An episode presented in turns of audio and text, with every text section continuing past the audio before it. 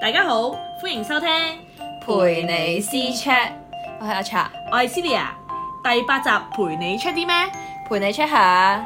老師傅，唉，濕仔。講起老屎忽，大家應該都唔陌生啦。唉，翻唔同工都有老屎忽嘅，真係唔明咯。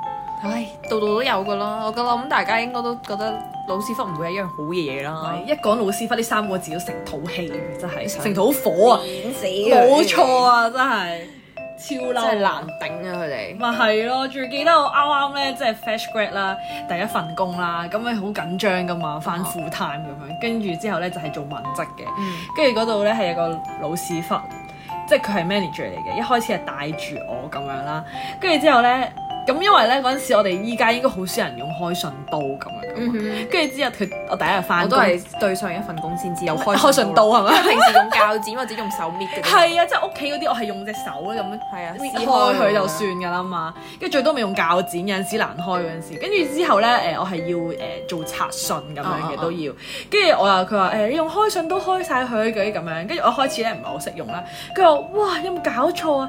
依家啲大學生連連開信刀都唔識用㗎咁係你樣哋先咯，會用嘅。跟住我心諗係你啲 old school 嘅人先會用咯，啊佢係咪有強迫症，一定要用開信刀咁樣？係啊，但最後尾我發現咧，其實有另其他同事一係有都有用鉸剪啊，剪個邊邊咁樣係啦啊，有啲係用 cutter 咯，都可以㗎，係啊其實唔需要一定要用開信刀㗎。係啊，超嬲咯！我真係知道咗之後，點解我心諗點解你唔串嗰啲人就係要串我啫？ 見你新嚟新豬肉啊係咯串下你點樣用 跟住 次次咧，總之可能我做錯咗少少嘢嗰啲咁樣，佢就會話啊 learn from mistake 咁樣咯，真係借啲嘢嚟串我。 OK，勁我啊嬲我覺得句嘢係 OK 接受嘅，但係如果佢咁嘅態度就唔係咁樣樣啫。係啊，因為有陣時咧可能做錯嘢啦，跟住可能俾人話啦，跟住就話啊你呢啲要 learn from mistake 㗎嗰啲咁樣，但你錯一次好啦，之後就唔好再佢係老錯細啦嚟。誒、嘅，manager 咯，係啊，因為即係高級啲嘅。高級啲啦，係啊，叫做睇住我哋靚咁樣咯。啊 即係多謝晒。係啊，跟住之後咧，又因為我嗰份工咧都要用好多英文咁樣哦嘅，同埋、有啲有外國人咁樣啦。咁嗰陣時咧，我咧可能就係寫英文好過講啊嘛，可能即係香港人咧普遍都係寫好過講咁樣嗯啦。跟住、可能有陣時講得唔好啦，跟住之後，因為我有陣時都要聽電話，咁再嗯駁電話俾老細咁樣嘅嗯。哼跟住佢就話我英文差咁樣，跟住我係即係冇得講，哦，我都想睇下啲英文嘅節目啊，即係譬如睇下啲英文嘅新聞啊，即係進步下啦，咁同佢傾偈啦，跟住就話係啊，你英文真係好差，佢咁樣好直接咁同我講咁。佢係咪生活有啲唔係好如意嘅？啊咁但我想講，中其實佢國英文都唔係好好咯，純粹係真係可能對慣咗外國人有翻，唔係佢覺得少少聲佢佢叻過係你，所以咪話你 咯。哇！嗰陣時真係好慘啊，我覺得自己啱啱入去嗰三個月真係超慘，即係我諗呢啲從低學起噶嘛。就係咯，俾啲機會人哋先得㗎。係啊一嚟就做得好，我做你上司啦。好唔好咪係咯，我一嚟就叻嘅話，你又唔使做啊，就係咯坐你個位啦，係真咯係激死我啊，傻傻地真係嘅啲人都。黐線嘅真係。我之前都有遇過，不過係又係高級人啦，跟住咧好中意講話咩誒誒，我以前點點點點點點，即係講返歷史即係講啊嘛係啦，因為講啲以即前係你知啦，好勁啊呢個以咁樣前以前做嘢同而家做嘢邊度一樣㗎？以唔前係科技都發達晒啦，就係啦，而家個個喺度用電腦噶啦，跟住然後咧，佢就會話：我以前啊，誒都好辛苦噶，咩都係自己做晒啊，我哋咩而家都自己做啦全部嘢啊都要誒，以前咧係剪剪貼貼咁樣啦，好 辛苦啦，剪剪貼貼係啊，冇 錯，由朝頭早啦，剪到夜晚啦，咁呢呢啲係啊唔使用咁腦樣。 喎。跟住然後我好辛苦嘅咁樣啦，跟住同我哋講，跟住然後誒真係多謝晒啦。但依家都唔使嘅啦，電腦全部都用電腦，但係我想講佢哋好多咧，即係就算除咗佢之外，我都遇到好多個咧，佢係話誒誒唔識用電腦啊，即哦係而家啲懶老唔識嘅。嘢嗰啲又唔定係係真係唔識，真係唔識用嘅，OK，佢哋係連打字都唔識打，用手寫板啦，用手寫板都 Oh my 算啦，你手寫板仲要唔識用手寫板，寫完之後，誒點解寫極都唔咁得就嘅咁樣，跟住然後點解撳翻個手寫板出嚟啊？教咗幾百萬次都救係命！唔依家應識啊該啦我以為依家已經冇人用手寫板嘅啲有人。咯，跟住然後即係我覺得都唔唔緊要啊！你用手寫板，我知道有啲人唔識打字都唔冇所謂啦，係咪？嗯即係，但係但係，我覺得如果你唔學嘅話，即係真係唔係以後都唔會識啦。係啊，唔係咩都劈俾我哋啲後生做，一哦係啊成日一句嘢就同你講，誒你哋後生啊嘛，好叻係啊㗎，全部都俾晒你哋做啦，你哋叻啊，你哋後生啊，咩都係講話成日都用你哋後生啊後生呢兩個字即係覺得咯真係係咯，跟住然後就但係完全唔學嘅咯，即係所有嘢都係嘅繼續係原地踏步咁冇樣。錯，跟住然後總之就係咩都推俾你咯，成佢一句就係話啊哎你哋好叻㗎咁樣咯，我嗰陣時都係嗰陣時咧，誒、即係我哋公司咧係有一個冇 I T department 哦咁樣，但係我哋外判一啲 I T 公司去做啦，嗯咁樣、但係嗰啲 I T 唔係咁好啦。跟住我嚟嘅時候咧，咁我哋都都識少少，可能整機或者係可能即係 Word 啊嗰啲咁樣，嗯可能識咁樣噶嘛嗯。跟住之後咧，佢哋其實我覺得佢哋識嘅。但係咧，佢哋就話咩？誒、誒，你後生啊，你識呢啲啊，你幫下嗰個老細誒、整一整佢啊，佢佢唔識整啊，或者佢彈咗嚿嘢出嚟唔識整翻走啊嗰啲咁樣咯哦。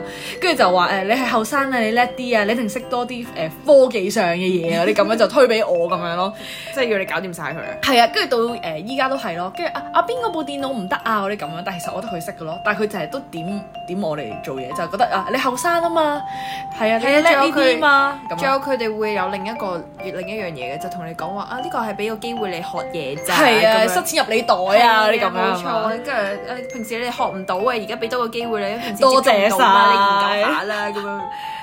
好嬲咯，真係成日都劈啲嘢俾你就做，要係咯，我哋執平屎咁明明樣平咯啊時。已經有好多嘢做啦，你仲係要啊俾啲額外工作我哋做，你自己喺度懶懶閒咯。同埋其實我覺得佢係識嘅咯，有啲人係可能呃誒而家咧已經好少誒誒，即係 present 咁樣啦，嗯嗯好少會再攞份嘢出嚟點樣樣嗰講啲，通常都係用 PowerPoint 咁樣講。嗯嗯唔識做 PowerPoint 啦，跟住然後啲動畫唔識整啦，跟住然後啲字啲字唔識砌嗯，好心 啦，佢上下堂啦，跟住真係。 跟住佢就會叫你幫佢整晒佢咯。咁你佢 present 嘅時候就攞住你個 PowerPoint 去講，即係其實你幫我做晒，佢就係講啫，冇錯。啊好嬲喎呢啲真係真。心，跟住我心諗係咪其實係咪可以唔需要幫佢做啊？其實都唔關我事，但係佢就係恃住唔係自己係即係大粒過你嗰啲係啊咁樣。真係係。咯，跟住就呢個咪就係你嘅工作咯，因為你要幫我啊嘛，咁即係黐線 assistant 你嘅係咁樣，跟住之前咧，我咧係誒我公司啦，即係依家開始咧，未要即係疫情啦，跟住就通常依家用 Zoom 開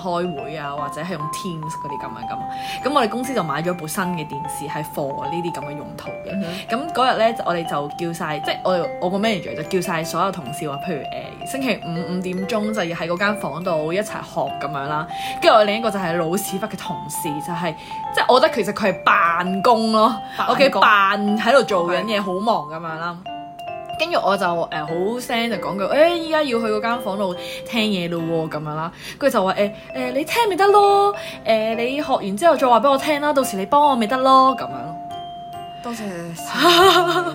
跟住我心諗，我同你係同一個 level，即係同一個可能我職級可能你喎同佢講翻，佢都唔知你講緊啲乜嘢，跟住話算啦，你都係誒可能有啲咩要老細問翻嘅話，你叫你答咯，係叫我做咯，係咯。係佢成日都係咁樣噶。跟住我我我就我就我真係呆咗喺度啲嚇，老師傅最中意射博㗎啦，我唔係 under 你嘅喎， 兩個係一唔同 department 咁樣嘅。誒誒唔同誒即係 serve 唔同老細咁樣咯哦，我哋有分嘅。 OK，跟住之後咧，但係最近呢個禮拜咧，因為佢用 Zoom 啊嘛，跟佢住唔識用。佢唔識用，但係我我佢話誒，哎呀要佢講咗好多次話咩誒，哎呀啊邊個要用 Zoom 啊，邊個老細用 Zoom 啊，今誒、今個禮拜五，哎呀要用 Zoom，即係係咁講咗好多次啦，哦即係想關揾你事 人想揾人幫手啦，跟住我哋個個人都唔出聲啦。梗係啦，喂，你你要幫手，你你態度又唔好，一一係係你你就就好要好借啲耳講咯，佢係唔係直接要你幫手係㗎咯？一係就你就好好聲氣叫人，係啊，即佢要嗌你人哋主動幫手係啊。係人哋唔會主動咯，係啊真真係係白痴啊！我以前我以前會話誒有啲咩可以幫手嘅，但係我覺得佢真係好過分啊！佢咁樣講，即係我覺得咧，你即係態度心裏面咁樣諗咧嗯都 OK 啦。你仲要講出口話唔緊要啦，你一定會幫我啊之類嗰啲咧，即係我唔學啊，你都會幫我噶啦。你咁諗我多就咗啦，我就覺得好嬲咯。跟住我知道佢係咁諗之後咧，我就唔識。跟住嗰日嗰日佢就自己搞掂我自己手，係咁問人啊，係咁咩？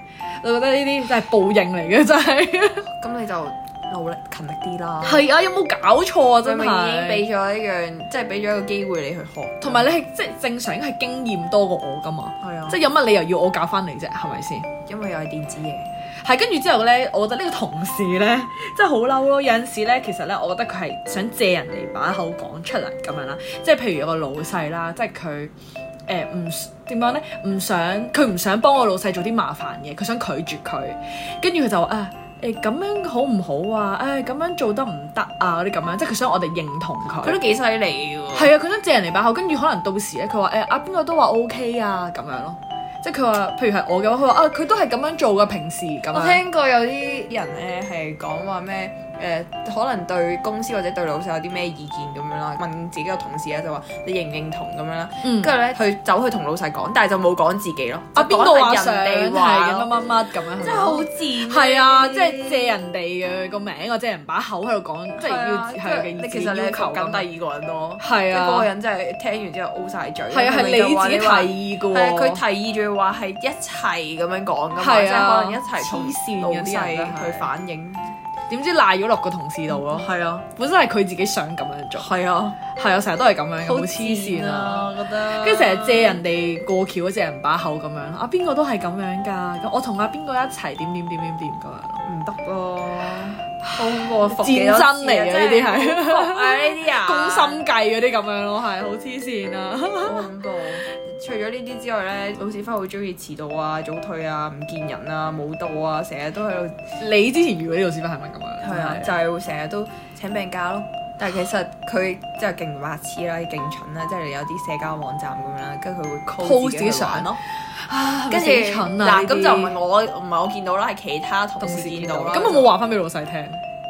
我唔知， 如果咁我哋可以復翻佢轉頭，完翻去全啊 係轉頭真係，我好心唔好咁 蠢啦，係啊勁真係冇白 想痴，請病假你都起碼誒 private 咗佢啦，真係唔好 show 出 嚟。即係你唔想做嘢，大家都知 嘅，就唔需要特登做埋出嚟講個事實俾人聽嘅。 嘅，知嘅，笑真死！係奇怪但我想講咧，我公司嗰啲老師傅反而就調翻轉咯，哦即係佢哋係好準時翻工啦，中意遲放工啦，但我哋係公司係冇補水嘅喎，遲放中哦意工 O。T 嘅，係啊，一扮就好似好勤力、好乜嘢嗰啲咁樣咯。跟住之後呢，係我有另一個同事啦，之前不過佢而家走咗啦，就係成日遲到、早退嗰啲咁樣。跟住佢就有少少杯葛佢嗰啲咁樣咯，就係俾啲説話佢聽佢就咯。係佢就係想要有呢個話題，但係唔想自己成為個主角，佢就要永遠都係準時同埋永遠都翻工咯。係啊，佢哋兩即係有兩個老師翻我度，係一個係 manager，一個係另一個真係翻咗好好耐咁樣啊啦。跟住就兩個係咁喺度圍攻佢咁樣咯，即係借啲嘢俾説話佢聽啊呢咁個就係樣。辦公室政治啊，係啊。有好多是非中意。跟住搞到我咧有陣時咧，即係請夾喺中間病假，唔係哦請病假我都驚咯，即係好慘咯，即係有陣時無真啦係啦唔俾人舒服話係啊咁樣跟住話咩？我做咗十幾年啊，請病假都係兩三日咋。我之前啊拗柴啊，睇完醫生都要翻嚟啊，係咁喺度，即係覺得咁咪你勤力啫，個個人身體就唔一樣。係啊，佢覺得呢啲係即係可以 show off 咯，佢哋好中意 show off 咯。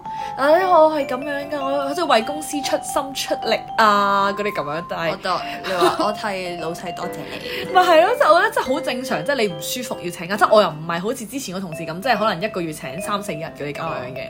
我純粹係可能即係一年可能會請到兩三日使唔嗰啲使下次咁樣啊真係影埋張相？好似而家啲 Covid 咧，你咪係啊誒嗰啲快測咧，即係中咗有兩條線係嗰啦，啲咁冇樣錯，啊。你係咪需要嗰個探熱針要影一影佢話哦四十度啊咁，係啊可能佢又質疑你㗎喎，你係咪擺落熱水度係咪啊？攞人哋嗰啲啊？嗰啲咁係樣，真係好黐線咯！跟住我唔明點解真係翻工準時，同埋佢遲收工係要攞嚟 show off 咯。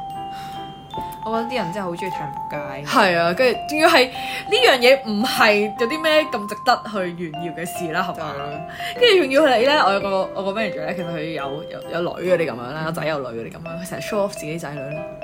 我啲話題真係好慘啊，同佢講好無聊啊嘛！係啊，即係佢話啊，我女其實佢啲仔女同我差唔多大咁樣。唔係佢應該係想揾一個誒，都係同佢同年齡嗰啲咧，即係大家啲做仔女去對比對比係因啊，為而家好中意噶嘛。係啊，好黐線啊！真係我唔明咁樣 show off 咯。跟住之後咧，佢話佢個女咧，即係佢誒，即係今年簽約啊，咁樣年薪誒、呃、過百萬咁樣啦，喺度講，哎呀佢啊嗰份約啊過百萬㗎，跟住點啊交稅啊好慘啊啲咁樣好叻叻啊 show off 耶！跟咁 我心諗吓，你喺我面前講做咩啫？冇意義喎。係咯，冇意義嘅喎，真係。跟住我你想我點啊？即係多謝佢，我唔識佢嘅，請食飯啊啊咯。 可能想你覺得佢個女好叻咯，黐線，有咩好 show off 就啫？係咯真係黐線。跟住我有個同事咧，係咧最近咧中意做運動嘅習慣咁樣啦，跟住咧成日都同我講話啊，今日啊可以由邊度踩到踩單車啦，踩到去邊度啊？誒誒唔使幾多分鐘啊嗰啲咁樣。哦，即係佢哋好中意誒攞自己啲嘢嚟炫耀，但係其實完全係冇意思嘅好無嘢。聊，好無聊真係，係啊，即係有幾叻啫，踩單車啫喎。好無有咩聊。啊？最近 我又學識咗游水啊，又可以由幾多去到幾多啊？啲咁樣咯。到反應喎啊哦係啊，我想講真係完全有代溝添咯，真係。做乜嘢啊？係啊，對比而家啲三歲小朋友咁樣。係，啊，跟住好中意即係借啲嘢踩人哋，跟住自己抬高自己咯。哦，我而家好中意誒踩單車啊，跟住又借啲嘢約啊，啊去踩單車啊我哋咁樣咯。即係佢哋嘅話題就係可以，淨係講呢啲咯。我、可以踩單車，踩單車啊，游水啊，我哋嗰啲咁樣，無聊到極致，真係好無聊。係啲老屎忽就係咁樣。我就係遇過有個老屎忽咧，佢咧係好中意發脾氣啦， 對住你哋，啊對住所有人啦，佢可能有啲唔如意啦，跟住然後咧咁就會執誒成日都同我哋發脾氣啦，跟住我哋嗯其實都係得啖笑咯。 但點解無啦啦對住你哋發唔脾氣係啫佢好中意好多嘢都係可能佢控唔係佢控制範圍內嘅嘢咧，佢就會發脾氣啦。哦，因為佢冇咗個安全感啊，係嘛？我唔知啊即係啲老屎忽係好固步自跟住封啊㗎 係啦，啊嘛。跟住有啲後生嗰啲，即係一開頭咧，佢就可能想搏呢、一個，令到大家都關注佢咁啦。嗯嗯跟住後尾我哋係已經知道佢好中意發脾氣啦，跟住就會唔理佢咯，跟住就哦會好想笑咯。啊即係其實之前佢對住你發脾氣係咪想你哋氹佢定係點啊樣？應該唔 唔係想我哋氹佢咧，佢想表達自己嘅不滿咧，應該就淨係可以對住你哋發泄哦啊係啫。啦。跟住但係唔知點解佢會要咁樣樣做啦。跟住然後但係我哋係完全知道佢係傻嘅之後咧，即係佢真係純粹真係中意發脾氣，無啦啦都可以發係啦脾。氣。跟住咧我哋就會喺度笑咯，係咪 勁衰？因為咧佢個人本身都有啲問題嘅，佢係好中意賴落人哋度咯，即係可能佢哦做錯嗰啲嘢咁老細樣咯啦，佢做啲錯嘢啦，跟住然後佢會同老細講就話誒、明明嗰個 project 可能係我跟嘅，同埋佢都要一齊跟咁樣咧，嗯但係佢咧係最主要去跟嗰個人啦，嗯嗯嗯所以佢好多嘢都係佢做啦，應該。嗯即係你係負責幫助佢，嗯係輔啦，我助幫佢，輔助佢咁樣啦。跟住後尾可能有一某部分嘢錯咗喎，啲資料或者係有啲嘢唔唔啱啦。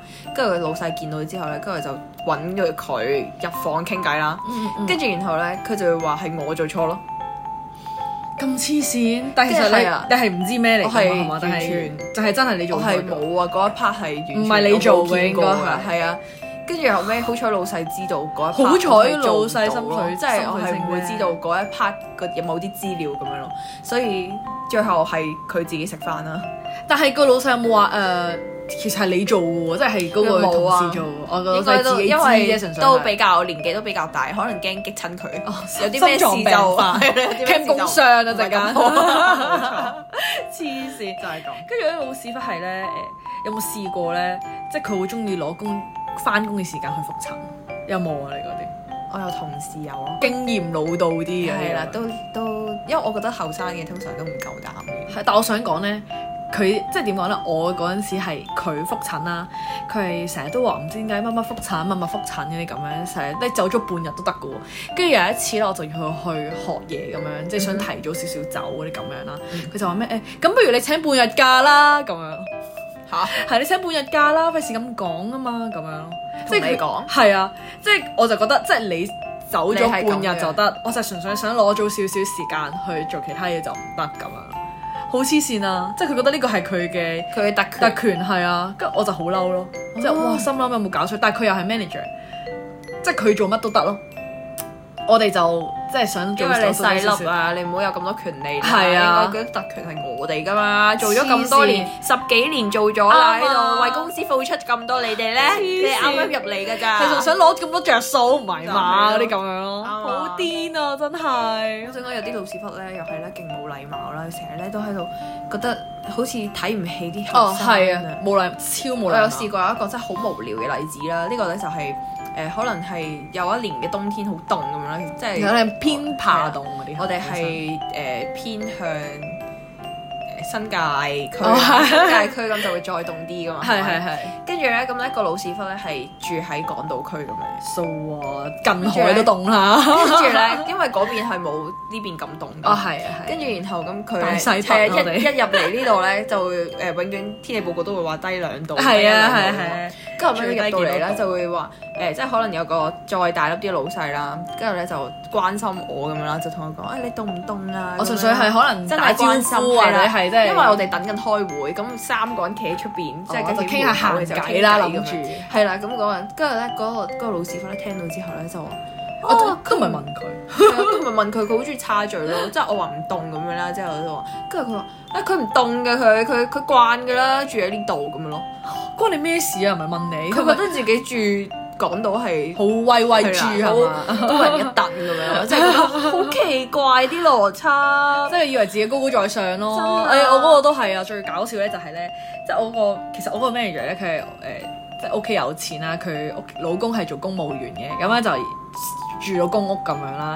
但係又話咩嘥咗哦，嘥咗四十幾萬裝修㗎，跟住之後咧佢又抽到居屋咯喎。哦，跟住就係咁 show off 佢個居屋。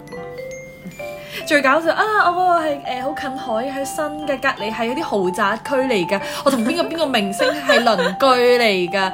跟住我心諗，如果係你係住豪宅啦，你喺度扮咩你啫？唔係住隔離嗰個仲乜嘢啊你唔係住豪宅，你係隔離嗰個居屋咋咁樣。跟住我話我哎又要嘥多幾十萬裝修啦，嗰啲咁樣。哦即係唔講住要你住緊誒、呃半山啊，真係。好無語啊！呢 啲我哋呢啲有乜好 show 我 off 我都啫？唔明啊，係咪因為翻工實在太無聊？我覺得係佢哋真係好悶咯。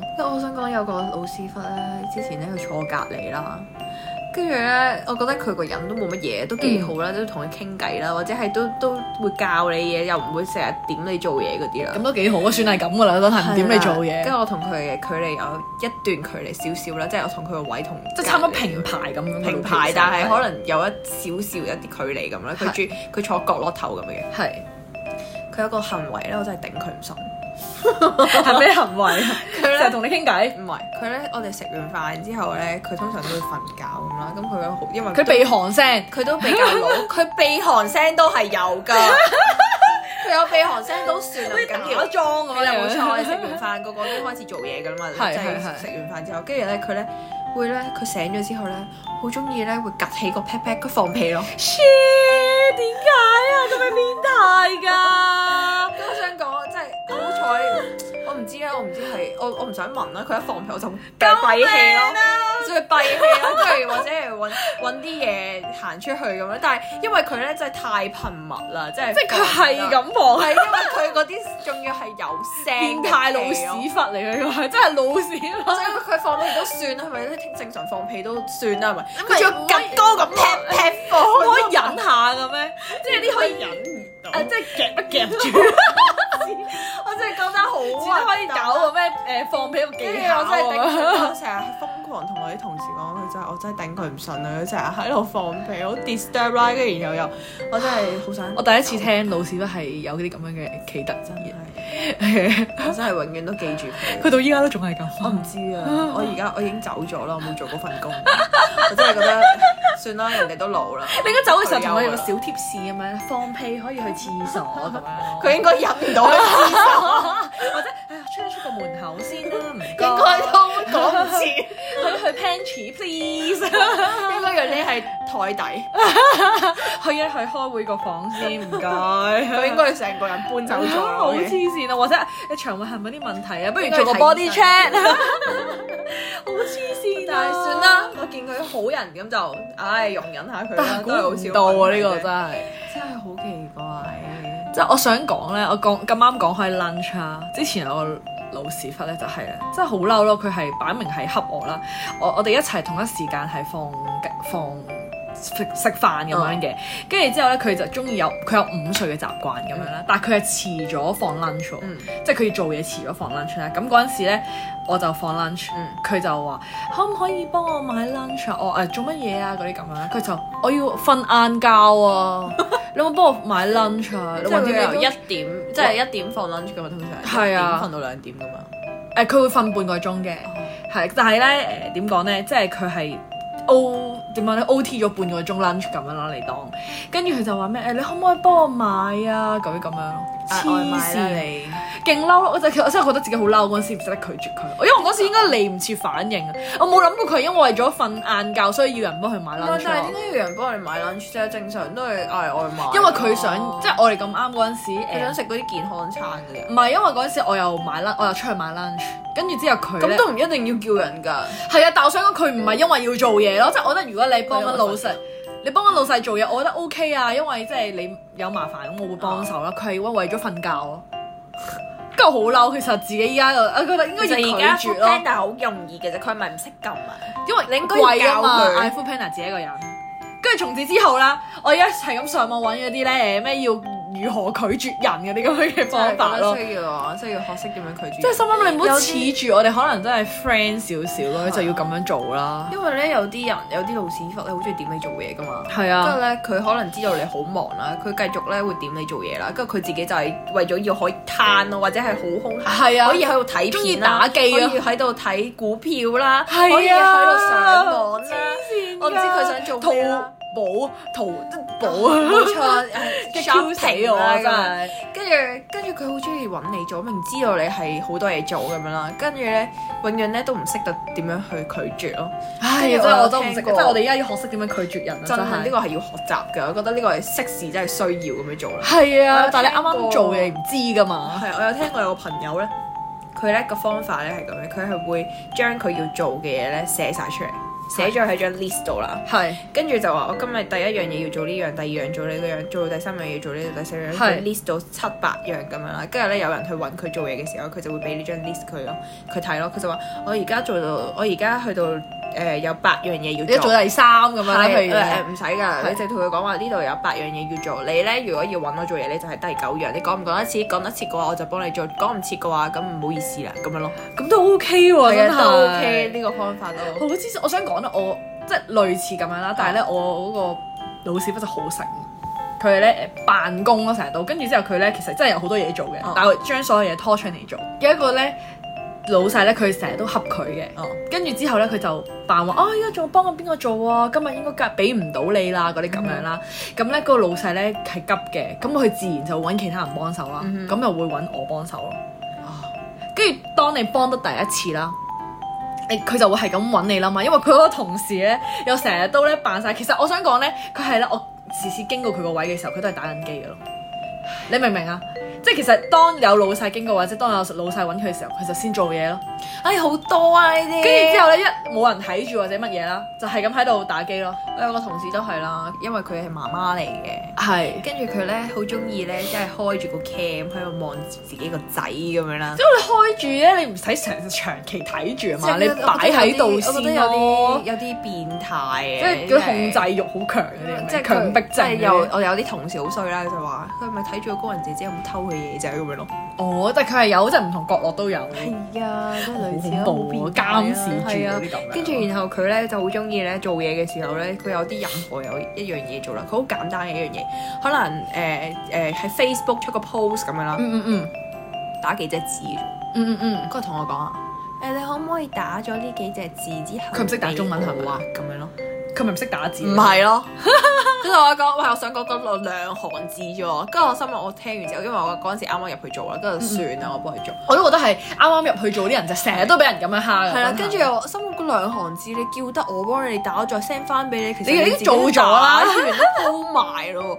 佢好中意咁樣啦，跟住咧一係咧就係老細咧翻嚟嘅時候咧，就會見到哇好忙啊！佢突然之間好辦公忙啊啊，真跟係住但係咧老細唔喺度嘅時候，你幫我做呢樣啦。我我覺得咧，其實咧，即係如果你自己，譬如老細喺度，你好勤力，但係老細唔喺度，你懶咧，我覺得係冇問題嘅。嗯因為其實好多人打工都係咁都係咁樣，樣我哋自己都係咁樣啦。但係你唔好叫人幫你做咯，真係。佢就係乜都叫人幫你做啦，跟住佢就會留起一樣嘢咯，啊留一係樣啊嘢，跟住其他嘢全部撥晒俾人做咯。係啊，真真係係黐黐線線。嘅。佢嗰樣嘢就係留翻俾客老細翻嚟啦，就會見到慢慢佢係喺啊，好度做。忙啊喎，咁樣打嘛。嗰幾粒字要打成幾個鐘喎。咁黐線， 佢嘅手係咪有事啊？要叫佢睇醫生啊，真係。係我都唔知。跟住然後黐線啊真咧，係啊仲有仲有就係打電話咯。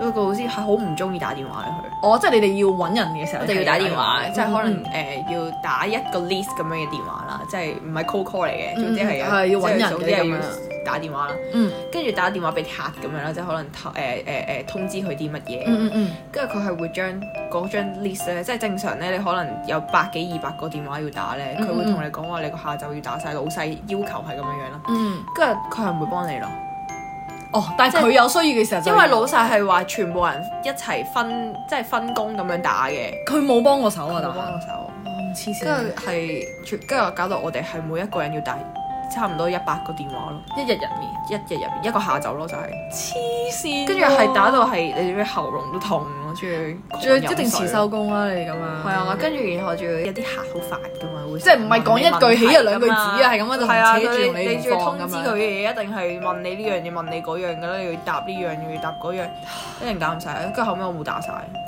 咁咁跟打晒住，跟住如等果老細第二日打問翻，你咪話得我哋兩個人做咋，係啊我真係做唔切啊咁樣咯。黐線咁梗係啦，好彩不過你老細應該 OK 啊嘛，通情達理，起碼我啲老細係問啲係嘛。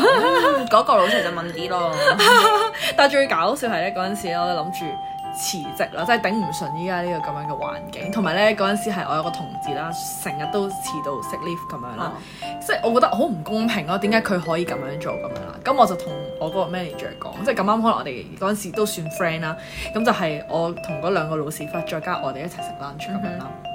跟住之後咧，佢咁啱講開，哇！真係咁，我哋真係會辭職㗎啦，嗰啲咁樣啦。哦個 manager 就話無啦啦好認真咁樣講啊，你係咪遲啊？你遲咗啲同我講啦。咁啱嗰陣時就係疫情啱啱開始啦，跟住咁國泰咪炒咗成差唔多五千人哦哦哦哦咁樣啦。佢話咩誒？你係咪遲啊？係遲啊！快啲同我講啊！有五千幾個人嚟等住見工啊！咁樣。賤啊！係啊，我真係好嬲咯嗰陣時，黐線㗎，真係識唔識講嘢係啊，啲同埋我想講，即係就算係都唔係咁樣講係嘛，即係好似講到係我哋錯咁樣咯。第二有問題嗰個人，佢哋係唔會去正視咯。即係我唔知係所有誒、呃即係公司都係咁樣定點樣，即係應該做唔係即係衰嘅人，竟然仲可以留喺度，但係即係嗰啲勤力嗰啲就繼續捱咪咯，由得佢咯，再係咁係咯係我咯。由得佢咯，好嘅走晒執屎咁樣，咯全部全部垃圾喺公司啫嘛，有咩所謂係咯，我唔明點解一啲公司啲人係咁樣咯，同同埋埋有啲老細係中意好説話，即係我識擦鞋嗰啲啊係係嘛啦。咁識擦鞋未必係做到嘢噶嘛。係咁啊係，咁咪啲老啲老屎忽越老越越中意擦鞋啊咁！佢中意啦，佢中意呢啲咪由佢咯。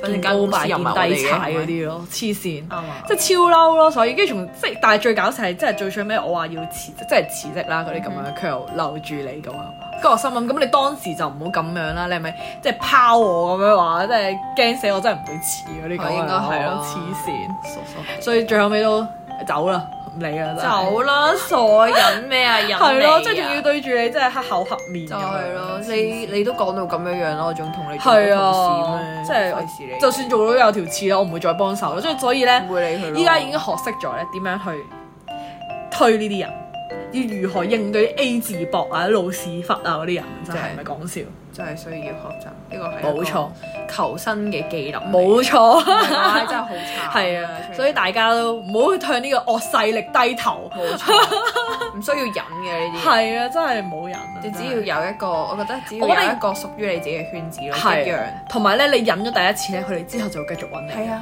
所以一定要佢學識就仲會 say 同你 no 咯講咩？啊？仲要同你講我最最勁啊，同你講能者多勞啊。係啊，即係即係俾啲咁嘅説話我聽都唔知係係啊風涼説話定點明顯就係樣咯，風涼啦，唔通真係讚你咩？超嬲咯，真係。問問 Master Z， Master C 啊，濕滯點解啊？好啦，因為咧我驚咧大家咧都唔知道濕滯點解咧， 我就話俾大家聽，濕滯係咩嚟嘅咯？嗱，首先咧濕滯咧正確嘅意思咧，即係代表咧佢誒消化不良咁解啊，因為咧個人咧個濕氣太重啦，咁咧如果食得太多油膩嘅嘢咧，咁就會導致呢個消化不良啦，排便唔係咁暢順嘅。哦所以咧，啲人咧就會咧用嚟咧形容一啲好麻煩啦，亦都唔容易解決嘅事㗎。 O K，原來係 咁。粵語小詞典完畢。多謝。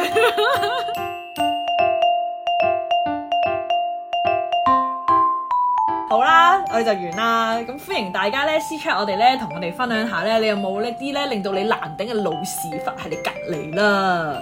如果大家有其他嘢想分享咧，都可以投稿俾我哋噶。哦，如果有故事想分享啦，有小知識想分享啦，有小趣事想分享咧，都可以填 Google Form 啦。記得記得去填 Google Form，我哋等咗你哋好耐好耐好耐啦。係啊，同埋對我哋有啲咩意見咧，都可以留言俾我哋啦，我哋可以繼續進步啦。嗯，我哋個 I G 係 C C dot C chat。而我哋 email 咧就係 c c c c h a t e 二零二 at gmail.com。哦，記得我哋有四個 C。係係啊，等緊你啊，快嚟私 check 我哋啦！哦，如果大家都中意我哋講嘢，記得喺下面俾翻五星或者四星我哋啦，留翻言俾我哋啊啦，記得 follow 我哋 IG 啦。係啊，咁我哋下集再見啦，拜拜拜拜。